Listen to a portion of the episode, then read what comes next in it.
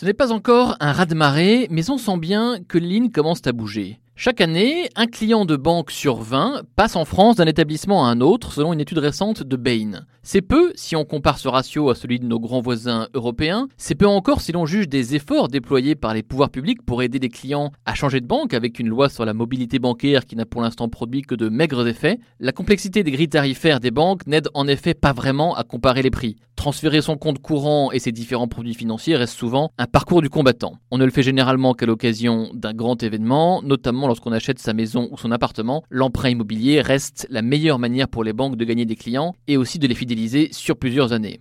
Le mouvement est pourtant enclenché. La mobilité bancaire progresse doucement, mais régulièrement depuis 5 ans. Et un autre phénomène est à l'œuvre, celui de l'éclatement bancaire. Les consommateurs n'hésitent plus à ouvrir plusieurs comptes, quitte à les agréger grâce à des applications. Ils n'hésitent pas non plus à aller piocher des services financiers chez de nouveaux acteurs qui ne sont pas des enseignes bancaires. La banque ne se fait plus seulement avec son banquier, elle se fait chez soi, en magasin, dans les bureaux de tabac, sur Internet, sur son smartphone, ou même entre pairs sur des plateformes de prêts participatifs. La concurrence vient de partout, des startups de la finance aux opérateurs télécoms, en passant par les grands distributeurs. Les mastodontes de la tech semblent aussi prêts à se lancer dans la bataille. La nouvelle carte de crédit que vient de lancer Apple n'est sans doute qu'un avant-goût de l'offensive des GAFA dans le secteur. C'est une menace forte pour les banques traditionnelles, une menace d'autant plus forte que les clients jeunes et aisés, ceux qu'ils convoitent, sont nombreux à se tourner vers ces nouveaux acteurs. On le voit, les banques ont de sacrés défis pour rester leur interlocuteur de référence. On aurait presque envie de dire pour garder le contact. Retrouvez tous les podcasts des échos sur votre application de podcast préférée ou sur leséchos.fr.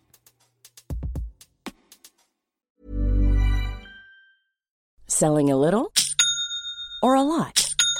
Shopify helps you do your thing however you cha-ching. Shopify is the global commerce platform that helps you sell at every stage of your business. From the launch your online shop stage to the first real life store stage, all the way to the did we just hit a million orders stage.